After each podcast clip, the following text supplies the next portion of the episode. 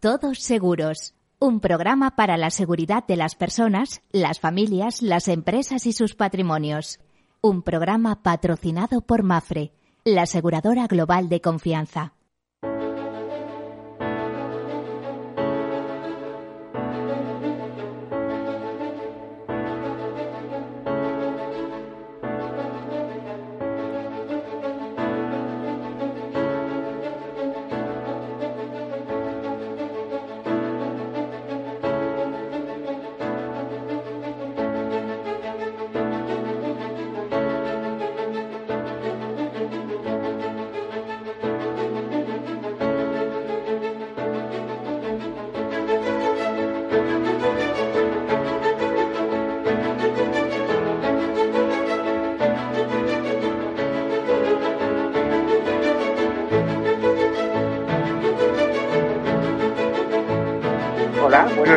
Bienvenidos, bien, buenos, eh, bienvenidos eh, y buen mediodía tendríamos que decir. Bueno, ya saben que estamos en el programa que en clave de seguros y en clave de riesgos hablamos de la seguridad de las personas, las empresas, las familias, las instituciones. Seguridad, eh, seguros, previsión, prevención, todo este tipo de cosas siempre en clave de gestión de riesgos, de eh, ese proceso de risk management que significa identificar los riesgos o que pasa por identificar los riesgos, analizarlos, cuantificarlos, financiarlos y en su caso transferirlos al mercado, en cuyo caso la mejor fórmula inventada, ideada, ha sido el seguro, de transferir los riesgos al mercado. Hay otras fórmulas como por ejemplo el autoseguro, que uno retiene en balance o en su cuenta corriente una cantidad para lo que pueda pasar. Es, eh, una posibilidad. Eh, ¿Por qué es interesante el seguro? Pues porque por el pago cierto y una prima ¿eh? conocida, digamos, es decir, pues si estamos hablando de seguro del hogar para un montón de riesgos, o automóvil, o incluso fallecimiento, etcétera, sabes que por una determinada cantidad anual eh, que cubren una serie de eh, imprevistos importantes. Que en ese, eso sí que es desconocido. ¿Cuánto va a ser el alcance y la repercusión del incidente? Eso sí que es imprevisto. Así que el seguro es un buen invento, es una buena idea. Se va a hacer la mutualización de los riesgos, del todos para uno y uno para todos. En, mm, en la solidaridad mercantilmente organizada, como decía el profesor actuario Eugenio Prieto, director del, de estudios de UNESPA durante muchos años, y es que es así, es la solidaridad mercantilmente organizada. Realmente hay seguro público y seguro privado, pero el seguro privado está clarísimo que es para los que puedan pagarlo, pero no deja de ser una buena idea, como les decía, es decir, que por un precio conocido asegurar situaciones desconocidas y con, unos límites concretos, pero que serían muy difíciles de abordar si tuviéramos que hacerlo con nuestros propios medios personales, familiares o empresariales. Bueno, después de esta breve presentación, eh, vamos a hacer un pequeño repaso de, eh, de noticias de actualidad si está Juan Manuel Blanco al otro lado del teléfono. Juan Manuel. Hola Miguel, ¿qué tal? Buenos días, encantado de estar bueno, nos presentamos. Juan Manuel Blanco es el director editorial de INESE, del Instituto de Estudios Financieros y de Seguros, eh, editor de Actualidad Aseguradora, Anuario Español de Seguros, Boletín Diario de Seguros y otras muchas publicaciones. Además son los eh, creadores de, eventos tan consolidados, ya veremos qué pasa con ellos, como es eh, la Semana del Seguro o los Premios Solidarios del Seguro Juan Manuel, ¿tú te imaginas en un escenario como este si hubiera que volver a celebrar la Semana del Seguro que este año se celebró en febrero, ¿no? sorteando un poco todo esto. Efectivamente, a finales de febrero, y por cierto, en un momento que ya incluso en la propia industria se sabía o, se hablaba de lo que iba a venir. de lo que iba a venir. Y, y, menos mal, porque si no, no hubiera sido posible. No había tantas prevenciones en aquel momento, ¿no? La verdad que tienes toda la razón. Y no te lo querrás creer, pero hace unos minutos en una de las reuniones en las que participaba estábamos hablando ya de cómo y cuándo sería la semana del seguro 2021. Eh, pues depende, muy mucho. En el marco de ser virtual, ¿no? más tarde. ¿Perdona? Eh, que digo que a lo mejor tiene que ser virtual, que, veremos a ver cómo evolucionan los acontecimientos, ¿no? Estamos todos a la espera de noticias, como, como se dice vulgarmente. Efectivamente, tienes toda la razón, pero bueno, yo confío en que en que pueda ser eh, seguramente no con el carácter eh, masivo y multitudinario de las últimas ocasiones pero sí que de alguna forma podemos volver a, reeditarla en, en, IFEMA o, en otro sitio pero de una forma presencial aunque más reducida eh, mm, a ver, te voy a hacer una pregunta, aunque contigo quería hablar de noticias, como siempre, y hay algunas que son muy sobresalientes, muy destacadas en estos últimos días, pero eh, ¿tú crees que el seguro está preparado para teletrabajar? Aunque el seguro tiene muchas manos. Yo lo digo administrativamente. ¿eh? A partir de ahí ya sabemos que el seguro puede ser indemnización o servicio. Para indemnización no habría muchos problemas. intervienen peritos o, o videoperitación, etcétera. Para servicios vemos que las empresas están organizando para hacer o prestar eh, para prestaciones, para esos servicios que, hacen en el hogar o reparación de, vehículos o, en multitud de cosas que están metidos. ¿no? Eh, ¿Tú cómo lo ves? ¿Crees que está preparado? Mira, Miguel, si me llegas a hacer esta pregunta en enero, te hubiese dicho que yo creo que muy una pequeña parte del seguro solamente estaba preparado para teletrabajar.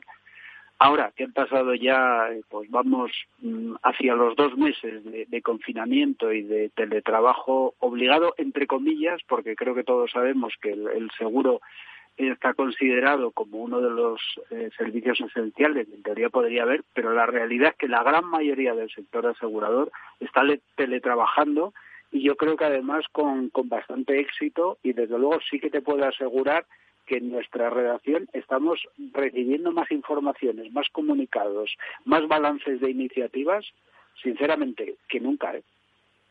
Bueno, es que la gente está abonada ahora mismo al ordenador y a, todos los dispositivos que, que suponga. A ver qué, es lo que está no sé cómo te diría, navegando por las redes, ¿no? Por las autopistas de la información, ¿no? Estamos todos con el móvil, con el ordenador, con la tablet, con todo. De repente se ha convertido, no sé cómo te diría, en nuestra rosa de los vientos. Tienes toda la razón, pero además no olvides una cosa, que eh, una de las facetas en las que yo creo que el seguro ha demostrado un poco su valor es en la forma en la que ha articulado la prestación de eh, los servicios a los que muchas veces se compromete en, en las pólizas de atención a los asegurados. Y yo creo que Tú piensas, fíjate, lo que está sucediendo con los seguros de decesos, que deben de tener un colapso de, de chupa domine. Eh, bueno, eh, normal. Si tienes en cuenta, eh, creo que el, director general de la principal entidad del ramo reconocía ayer que se van a encontrar este año con algo así como 14.000 eh, entierros, ¿no? Lo cual, bueno, es, es, una barbaridad, la verdad. Lo mires como lo mires.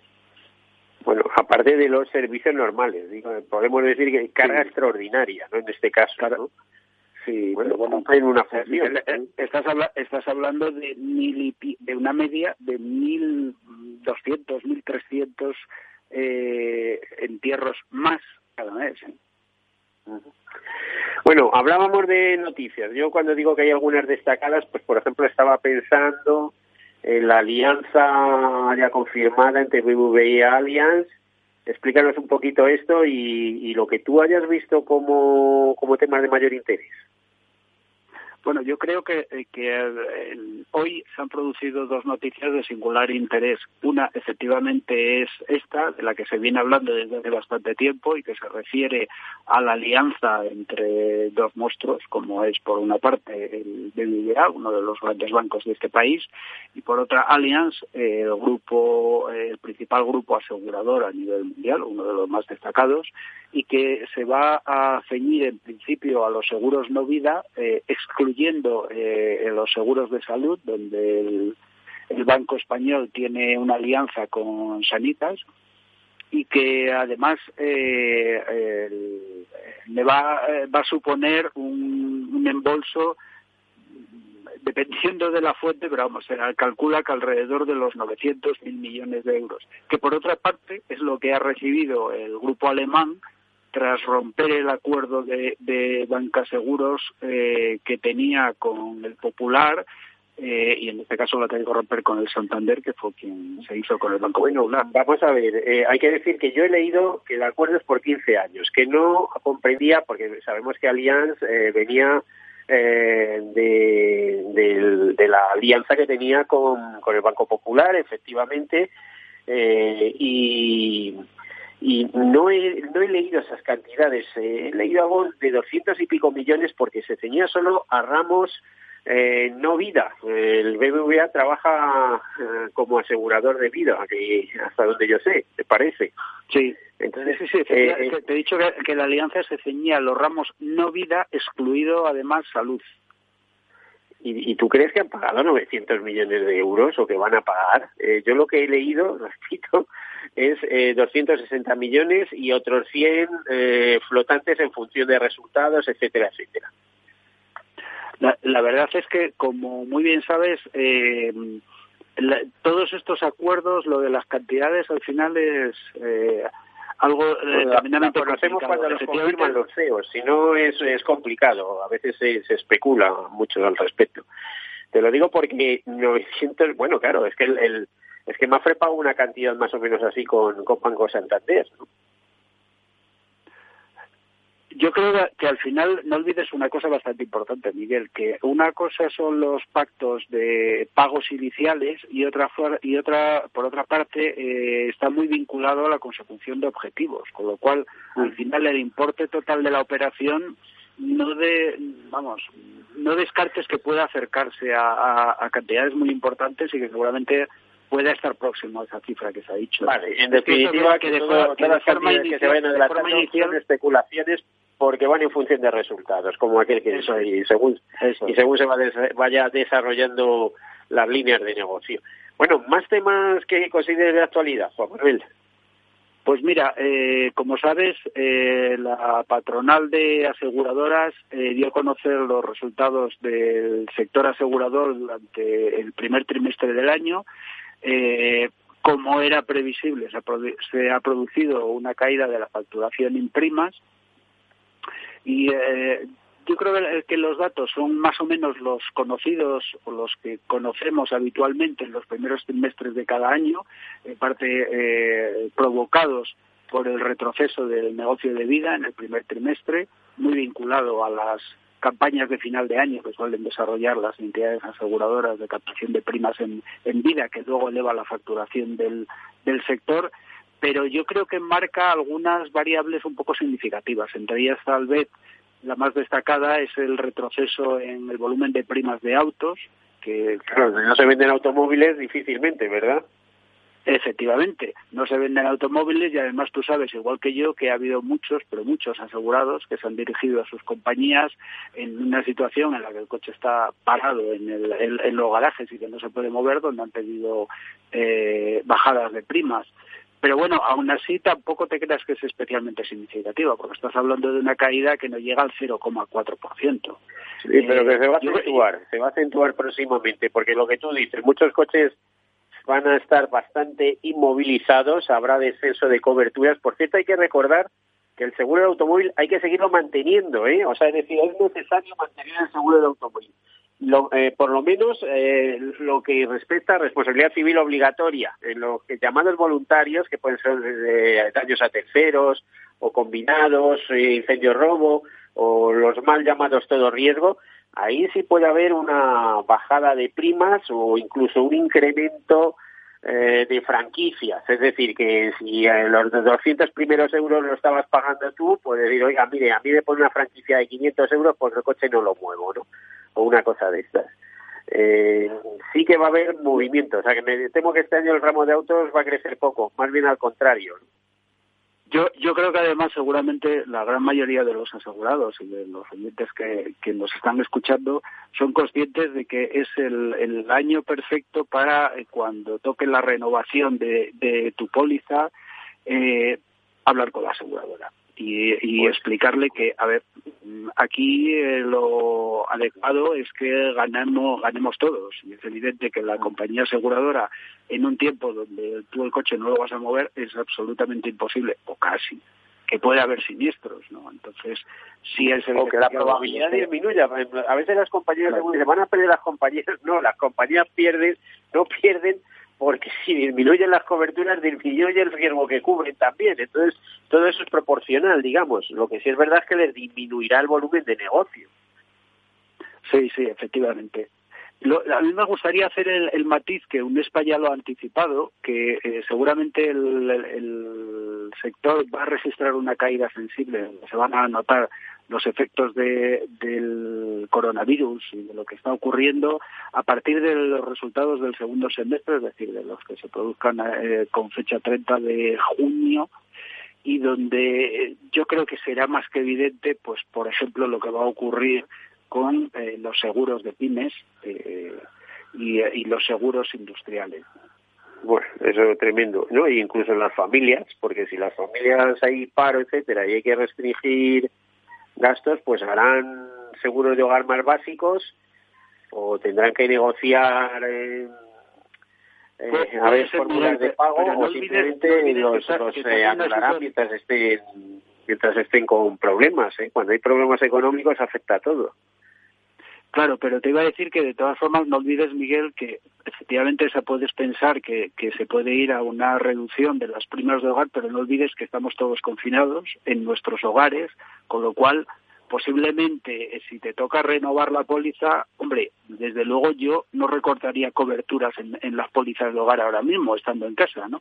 Eso por una parte. Y por otra, eh, en este primer trimestre se observa un crecimiento además yo creo que significativo, de un 6% de los seguros de salud y es, es curioso, es uno de los ramos donde em, todo apunta a que se va a mantener la facturación y posiblemente va a crecer, porque claro, después de pasar una crisis sanitaria como esta, en donde previsiblemente va a haber concentración luego de pruebas y de atención en servicios médicos y, y visto lo necesarios que son, es más que evidente que habrá gente que haga el esfuerzo pese a la crisis por mantener sus seguros de salud.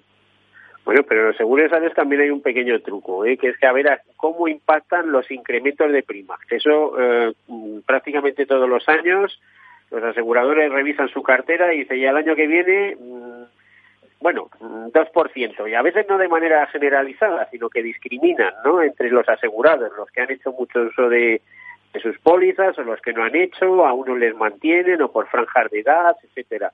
Es decir, pero los eh, mantienen una política muy activa de, de, gestión de precios de, seguros de salud, las, las aseguradoras especializadas.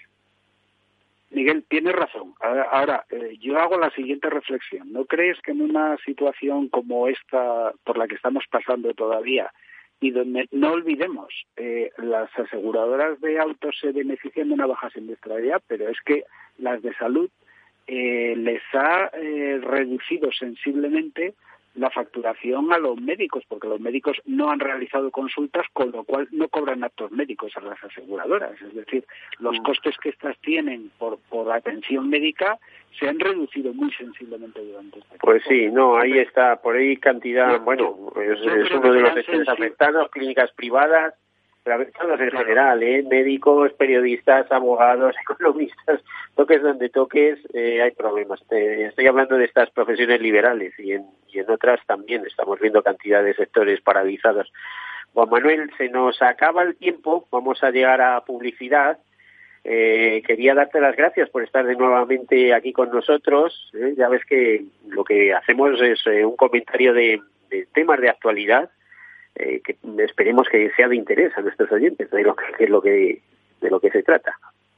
Muchas gracias, Juan Manuel Blanco, eh, director editorial de Inese. Muchas gracias a ti, Miguel, y a, y a tus oyentes. Sí, esperamos contar contigo la próxima semana, a ver si es posible. Muy bien. Venga, buen día.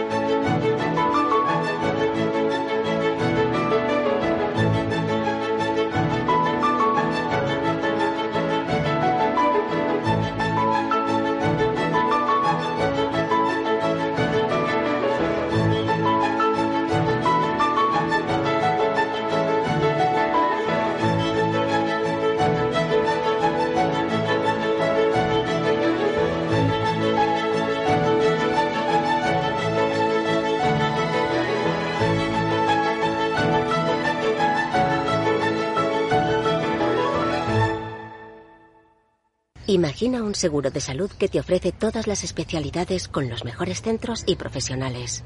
Imagina que puedes ver a tu médico y hablar con él cuando quieras. Deja de imaginar y contrata tu seguro de salud Medifiac. Con una nueva app móvil de videoconsultas médicas. Infórmate sobre Medifiac con tu mediador o en fiac.es. Fiac Seguros. Descomplícate. Mi marido se rompió el brazo, tuve que volver de Mozambique para encargarme de los niños y para colmo se nos rompió la luna del coche. Hasta los héroes de verdad necesitan ayuda. Por eso con tu seguro de coche en Mafre tienes centros de servicio exclusivos. Contrátalo ahora y ahorra hasta un 40%. Consulta condiciones en mafre.es. Mafre, seguros de verdad para héroes de familia de verdad mi jubilación, el fondo para el máster de mis hijos, la hipoteca de la casa, vender o no vender el apartamento de la sierra, las acciones, el máster, la jubilación, el apartamento, las acciones, la jubilación, el máster, la hipoteca. Cariño, ¿estás bien? ¿Quieres que coja el coche yo? ¿Necesitas ayuda para el asesoramiento de tu patrimonio y tus finanzas? AXA Exclusive te ofrece asesoramiento patrimonial y financiero personalizado. Entra en axa.es barra exclusive e infórmate. AXA Exclusive, reinventando el asesoramiento patrimonial y financiero.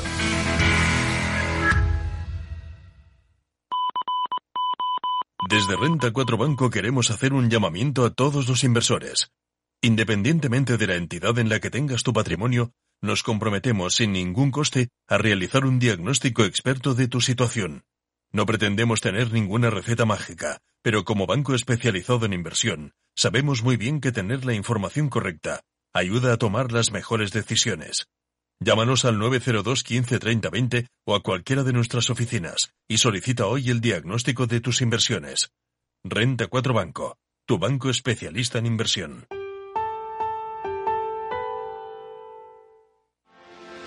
¿Quieres anunciar tu negocio en la radio?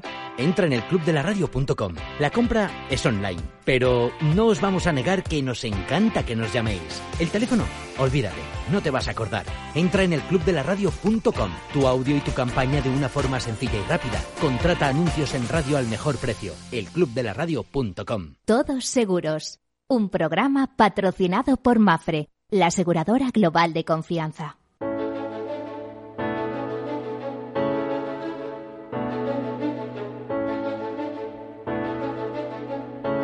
Bueno, pues después de esta pausa y sobrepasado las dos y media del mediodía, pues continuamos con este programa, recordando que hoy de alguna manera también es un día especial, 28 de abril, Día Mundial de la Seguridad y la Salud en el Trabajo. Hoy en día está, o este día está eh, dedicado al brote de coronavirus eh, COVID-19 y eh, las enfermedades infecciosas. Algo tan importante como recordar pues esto, que es el Día Mundial de la Seguridad y la Salud en el Trabajo instaurado por la OIT, por la Organización Internacional del Trabajo. Vamos a hablar de otro tema que también nos atañe, eh, que nos importa mucho, que responde pues eh, a, a, nuestra alimentación, a las posibilidades de una crisis alimentaria, al cambio climático y a un sector que hemos considerado primario, pero que es básico, que sin él mm, pues tendríamos problemas. Y lo vamos a ver desde una perspectiva aseguradora. Hablamos con Ignacio Machetti, que es presidente de Agroseguros. Ignacio, eh, mm, buen mediodía, buen día. Buenos días, buenos días, Miguel. Bueno, estamos de enhorabuena, es un día un poco especial, un año un poco especial también para vosotros, no por lo que estamos viviendo, sino porque estáis de aniversario, ¿no? Sí, sí, sí. 40 años se hizo exactamente el día 17 de abril la agrupación. Eh, bueno, pues año y medio después de que se aprobase la ley de seguros agrarios, precisamente, que fue la que... Haznos un poquito historia, Ignacio, de, de qué ha supuesto agroseguros, que, ojo, es una de las fórmulas o de las mejores fórmulas que se ha inventado en este país e incluso en el mundo, porque somos innovadores en eso y está entre las principales fórmulas para asegurar rentas agrarias mediante seguros. Cuéntanos un poquito cómo es la historia de todo esto. Bueno, pues básicamente hasta el año 80, que fue cuando se creó la ley de, se aprobó la ley de seguros agrarios, que está vigente en la actualidad, pues había habido varios intentos de hacer eh, seguros que cubrieran riesgos fundamentalmente climáticos sobre las producciones agropecuarias eh, fundamentalmente solo se consiguió llegar a hacer algunas coberturas de, de y de incendio y, básicamente en cereales, pero sin, eh, sin obtener grandes logros. A partir de la ley, pues eh, se creó primero un entramado institucional en el que había eh, eh, había una colaboración público-privada. Por un lado estaban las aseguradoras que se iban a agrupar en agroseguro y por otro lado estaban el Ministerio de Agricultura y también las eh, ya a partir de la Constitución las comunidades autónomas que son las que dictarían la política en el Perdona Ignacio que te interrumpa un segundito. Mm, por otro lado el Estado mm, con Enesa o la constitución de Enesa de la empresa de la empresa vamos empresa estatal de seguros agrarios ¿Es anterior o es posterior a, también a esta ley de seguros agrarios? se creó junto con, vamos, se creó con el reglamento de seguros agrarios, que fue el que vino, que, que se que, eh, que se aprobó meses después de la ley de seguros. La ley de seguros es de diciembre del 78. Su reglamento de septiembre del 79, ahí se creó en esa, y además se estableció que las, que las aseguradoras que quisieran participar se agruparían. Y por eso en abril se creó, se creó Agroseguro. La entidad estatal de seguros agrarios, aunque se llama así, no es una aseguradora. Lo que hace es eh, tramitar primero pues el centro del gobierno en el que se, se dicta o el que se elabora la política a seguir en materia de seguros agrarios y segundo es el organismo y subvenciones, ¿no? En ese sentido. a las primas. ¿El qué, perdón? Sí, sí, subvenciones, subvenciones a las primas de seguro. Eso es, eso es, exactamente. Y a las producciones, quiero decir, a las primas de seguro sobre producciones. Sí. Eh, eso es. Pero la gestión directa del seguro la hacen las entidades que venden los seguros y la hace algo seguro, que es la que gestiona la cartera y los siniestros en nombre y por cuenta de las entidades. Entonces, bueno, pues estaba diciendo que hasta entonces no había habido ningún, ningún eh, intento de, verdadero éxito para generalizar la cobertura de riesgos agroclimáticos y fue a partir de ese momento cuando, cuando la ley, que debo decir que fue absolutamente visionaria, pues creó un marco institucional que permitió que sucesivamente se fueran eh, ampliando las coberturas en riesgos y en producciones. Entonces, pues desde el primer plan que fue del año 80, que apenas cubría incendio en, cereales, en eh, cítricos y en alguna otra eh, cultivo más, pues hasta el año, hasta la actualidad en la que tenemos 48, 44 líneas de seguros eh, en, la, en las que se contemplan absolutamente todas las producciones frente a la práctica totalidad de los riesgos. Es decir, que, que son 40 años de experiencia del, seguro agrario que debo decir que nos han convertido en la referencia internacional, es decir, que, que con, con, sus dificultades y con, y con lo complicado que es adaptarse a un, a un sector que es muy cambiante como es y muy dinámico como es el, el agrario, ¿no? Pero con eso y todo, pues es claramente un modelo de éxito y además es pionero en el sentido de que todos los que se han desarrollado después lo han hecho sobre la base de, sistemas de, partenariado público-privado eh, y en muchos casos copiados directamente del sistema español. Eh, yo siempre he oído, eh, no sé si me, me corriges, que era de los más avanzados del mundo, junto a algunos otros, como el canadiense, el norteamericano, el japonés, el israelí, y no sé si hay alguno más. Bueno, yo creo que los únicos que pueden presumir de estar por encima eh, del sistema español en, todos los aspectos son obviamente el estadounidense y el canadiense, pero sobre todo por una cuestión de volumen. Es evidente que, son mucho mayores, ¿no? Y tienen alguna peculiaridad que es, que es propia de aquellos sistemas que nosotros difícilmente podríamos adaptar, como es la cobertura de rentas, incluyendo precios en algunos casos, ¿no? Pero por lo demás, el elenco de riesgos que se cubren en el caso del sistema español y el elenco de producciones no tiene parangón ni siquiera en esos sistemas. ¿eh? Es decir que... Por cierto, hablando de producciones, estamos hablando de producciones agrarias, pero últimamente se ha incorporado también mm, protección en el caso de cabañas ganaderas y, y en temas de cultivos, eh, vamos, eh, vamos, iba a decir, marinos, ¿no? sí, sí, de todo tipo. es más, eh, eh, estaba hablando hace un momento de 44 líneas de seguros. Solo 28 son agrícolas, pero hay 12 pecuarias, incluyendo los seguros de retirada de cadáveres de animales, tres líneas de acuicultura y una forestal. Por cierto, que acuicultura... En acuicultura, por ejemplo, ¿qué tenemos en España? Porque España es un buen productor de acuicultura que además se va a incidir todavía más eso. Estoy pensando en mejillón, pero también en, dorada, lubina, todo este tipo de cosas, ¿no?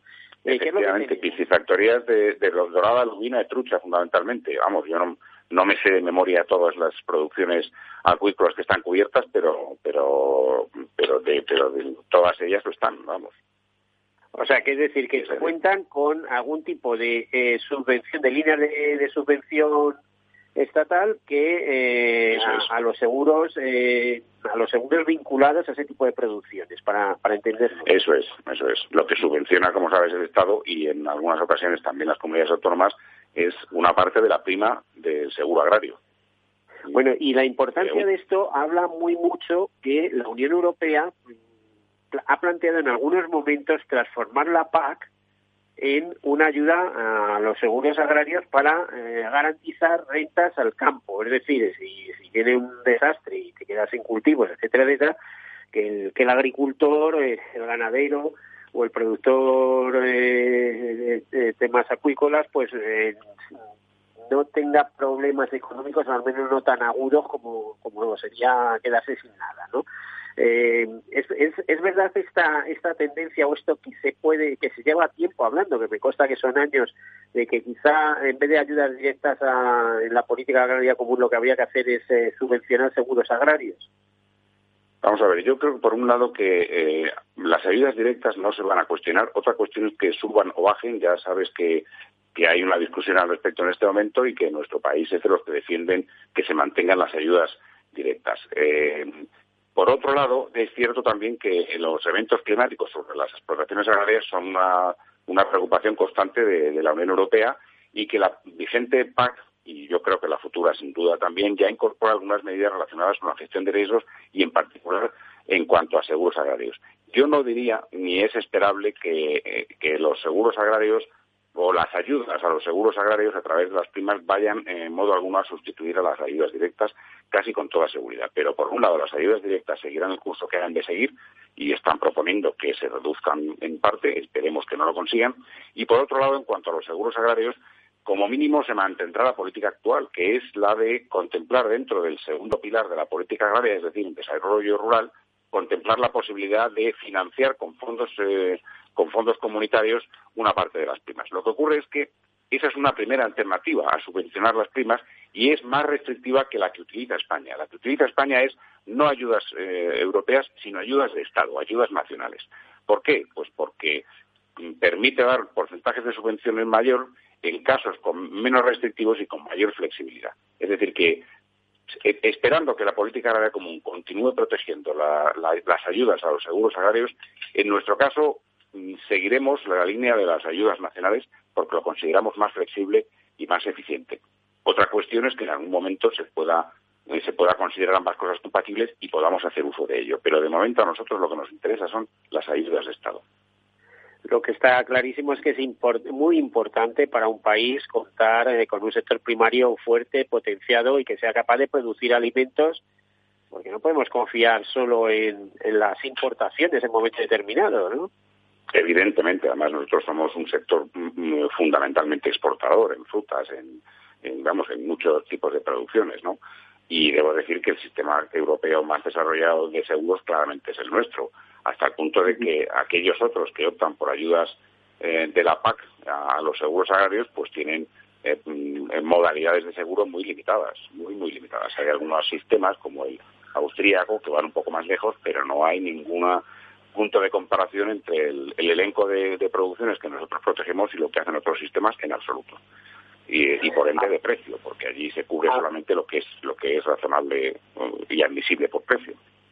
A ver, ¿y qué, eh, qué cuerpo tienen en este momento los aseguradores de la agrupación, de la Asociación de Agroseguros, ante eh, la avalancha de años catastróficos que habéis tenido últimamente? Me temo que no ha habido demasiados beneficios. Es más, reparto de pérdidas y probablemente también apelar al reaseguro, si es que lo tenéis, y ese reaseguro especial que tenéis con el Consorcio de Compensación de Seguros, ¿no?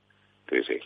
Bueno, primero, ese es el reto y la preocupación fundamental de las aseguradoras, bueno, del sistema de seguros agrarios español en general y de todo el sistema de las aseguradoras, de las administraciones públicas, del reasegurador, que es el consorcio, y también de los agricultores y ganaderos. Es decir, el asunto del cambio climático que es una cosa que durante mucho tiempo se ha puesto casi en duda, ahora creo que se constata clarísimamente y solo te doy un dato. En los últimos cuatro años han sido los peores de toda la historia del seguro agrario. Eh, además, se constata que, las, que, ocurren eventos mucho más severos que antes, mucho más frecuentes y, en el caso del pedisco, por ejemplo, mucho más tempranos, que es una cosa también preocupante. Eh, afortunadamente no siempre ocurre todo. El peor año de todos fue 2012. En 2017 hubo una sequía muy, muy importante. 2018 fueron muchas tormentas. 2019 muchos pedriscos. En 2020 estamos otra vez teniendo, bueno, pues por ejemplo la tormenta Gloria que tuvimos en el mes de enero. Es decir, que cada vez es una cosa, pero desde luego hay un, primero hay una sensación clara de que el riesgo está creciendo, de que el clima se está comportando peor y que, y que no es reversible, por lo menos a corto plazo, y hay un temor eh, en el sentido de que en un momento determinado se puedan producir una acumulación de eventos en un mismo ejercicio, ¿no? No, obviamente nosotros tenemos una protección muy importante que es la del consorcio que acabas de citar tú, el reaseguro del consorcio es un reaseguro que no, obviamente nos cobra unas primas y en ese aspecto es un reaseguro equilibrado, pero que tiene una virtud fundamental y es que es a largo plazo, es para siempre. Es decir, tú te vas al mercado internacional de reaseguros y nadie te ofrece cobertura más allá de un año y, muy volátil, por decirlo así, tanto en cobertura como en precio. En cambio, el consorcio lo que nos ofrece, sobre todo, es estabilidad. Gracias a eso hemos podido ir desarrollando el sistema, claramente. Y ahora nos toca adaptarnos, porque el tema del cambio climático no es ninguna broma. Y ahí tendremos que hacerlo todos. Los eh, productores van a tener que plantearse en qué medida sus, eh, sus prácticas productivas pueden de alguna manera combatir el cambio climático o incluso sí o adaptarse no porque los cultivos habrá que adaptarlos también a lo que viene o a sequías o a, eh, claro, no sé eh, a, las incidencias no claro en muchos aspectos que son los propios productores los que tienen que valorar pero desde la localización de los riesgos hasta las fechas de siembra o hasta las variedades que deban eh, implantar que tengan una resistencia mayor o menor a, a esos riesgos climáticos no pero y junto a ellos, obviamente, las aseguradoras tendremos que ir adaptando coberturas para, para hacer frente a las nuevas necesidades y, obviamente, sobre todo, desde nuestro punto de vista, para garantizar la, viabilidad y la estabilidad financiera del sistema. Nosotros eh, no pretendemos que este sistema dé la rentabilidad que da el seguro en otros ramos, porque eso no es natural, desde luego, ni, ni deseable incluso, pero lo que está claro es que el sistema tiene que ser financieramente equilibrado porque aquí bueno, pues no hay mucho margen, por no decir casi ninguno, pero no se puede pero no se puede perder. Entonces, pues... No se puede perder constantemente. ¿Cuántas aseguradoras hay ahora mismo en, la agrupación? ¿Llamáis agrupación o asociación? Lo mismo da. Eh, ¿Cuántas aseguradoras hay asociadas? Aseguradoras privadas, lógicamente. En este momento 20 privadas, pero también está el consorcio. El consorcio, además de ser reasegurador, como tú bien has dicho, eh, pues obviamente tiene un interés en participar directamente en el sistema para bueno pues para conocerlo y para gestionarlo también. Y por eso el, consorcio es un es un coasegurador es una parte es una aseguradora fija en nuestro sistema. Tiene una participación del 10% inamovible. Y el otro 90 es el que se reparte entre las aseguradoras privadas que en este momento son 20 llegaron a ser hasta 60 pero bueno ya sabes, en este mercado hay pues me, temo que se están saliendo porque he visto los resultados para no ganar, mira, nos quedamos fuera. Aparte de que imagino que algunas estaban de afuera tradicionalmente, ¿no? Sí, efectivamente. Al principio, en el año 80, pues se apuntaron muchas, luego han ido quedando, por un lado, las, las aseguradoras que realmente tienen vocación de sector agrario, donde, por ejemplo, Mafre, que nació en, el ámbito agrícola, eh, sí, sí, como, como aseguradoras Claro, la mutua, eh, la agromutua, que, que, que ha nacido en el ámbito de los, precisamente del ámbito del campo, o, la mutua rocera, eh, aparte de grandes grupos como Caser, como, como RGA o como, como Allianz, por ejemplo. ¿no? Es decir, están las que tienen vocación de, de, seguro agrario y por eso han ido, digamos, pues en un proceso de selección han ido quedando las que se dedicaban a esto. Obviamente, además, ha habido fusiones, absorciones, y eso ha hecho que el número de, aseguradoras se redujera. Pero en este momento es muy estable. Hace muchos años que está en el entorno de la veintena y, como digo, están todas las que son. Oye, y si hablamos de comportamiento, ya nos has contado que los últimos cuatro ejercicios han sido bastante catastróficos para el campo. No sé siquiera si han dejado margen para el beneficio o se ha comido todo entre los, siniestros y los gastos. Es decir, eh, la, la ratio esa, pues, eh, ha salido de pena para los aseguradores. Eh, mm, o sea, es decir, siniestros más gastos, la suma de siniestros más gastos se ha comido las primas. No sé si es así o no es así. ¿Qué siniestralidades estáis teniendo? Eh, ¿Qué porcentaje de siniestralidad sobre primas, más o menos? ¿Cómo están siendo los, han sido los últimos ejercicios?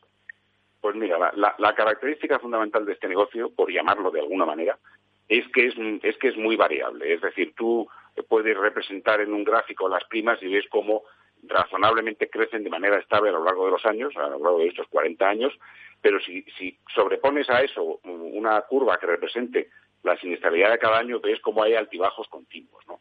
Para los, para los, para los altos, para los, los excesos de siniestralidad muy importantes, es para lo que está el consorcio, que nos permite aplanar la curva y subsistir. De otra manera no sería posible, ¿no? Y por lo tanto, en general, no puedes hablar de un año ni de dos, sino que tienes que fijarte en ciclos más amplios. Lo que ocurre es que eh, en el grueso de los, de los 40 años de experiencia que llevamos, las entidades han tenido un margen mínimo por debajo del 0,7%. 0,7% cuando estamos hablando de, una actividad, la aseguradora, que está dejando márgenes en no vida del, del 7, no del 0,7 o del 8%. Es decir, que... ¿Las primas cuánto rondan? ¿Los 600, 700 millones de euros? En este momento las primas están en el orden de 700 millones de euros. Y eh, insisto en que el, el, el, eh, el margen histórico no llega al 1%, pero, pero es cierto también que en los últimos años se han estado produciendo márgenes negativos con más frecuencia con motivo del exceso de siniestralidad. Afortunadamente hubo un año muy bueno, el 2016, y eso permite que esta última lustro, que este último quinquenio, pues tenga una, un resultado medio mm, mm, sin beneficio, pero sin pérdida. ¿Y qué perspectivas tenéis para este año, por ejemplo, que es un año que se está registrando muchas lluvias, que yo imagino que los cultivos herbáceos, etcétera, pues se van a beneficiar claramente de todas estas lluvias de primavera, ¿no? Efectivamente, para nosotros uno de los ogros, desde luego, es los años eh, secos, que, que, bueno, que se producen con regularidad, que se producen eh, con cierta periodicidad, pero sí que vienen dos o tres seguidos y que te hacen mucho daño. Y afortunadamente 2020 pues ha estado lloviendo al final del invierno y lo está haciendo en el principio de la primavera y la sequía no parece que vaya a ser lo que nos vaya a dar disgustos este año. Pero bueno, eh, eso no quiere decir nada, porque como decía antes, pues hemos tenido un enero con la tormenta Gloria y estamos teniendo una primavera con muchísimos pedriscos que ya es algo que nos tomamos como normal. Entonces, eh, es muy pronto, yo siempre digo con que aquí hasta que no te comes la última uva, no tienes ni idea de si el año va a ser bueno o malo, ¿no? Pero eh, Ignacio, vamos a ver, queda apenas un minuto. Eh, a mí me gustaría que dieras un consejo para que los agricultores, eh, yo creo que están bastante concienciados. Lo que pasa que todavía se suelen decir que solo son caros los seguros agrarios.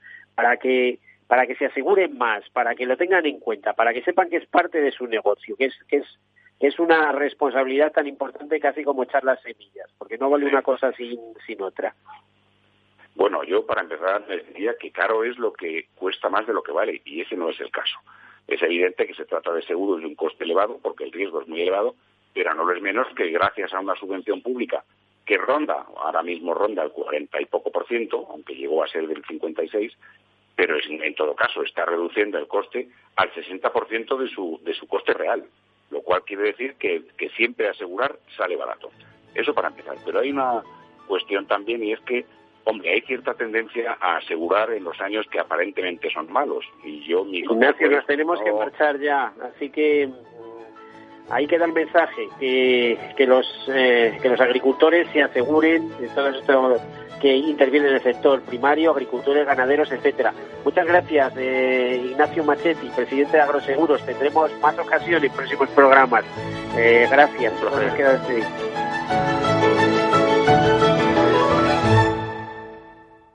Todos Seguros, un programa patrocinado por Mafre, la aseguradora global de confianza.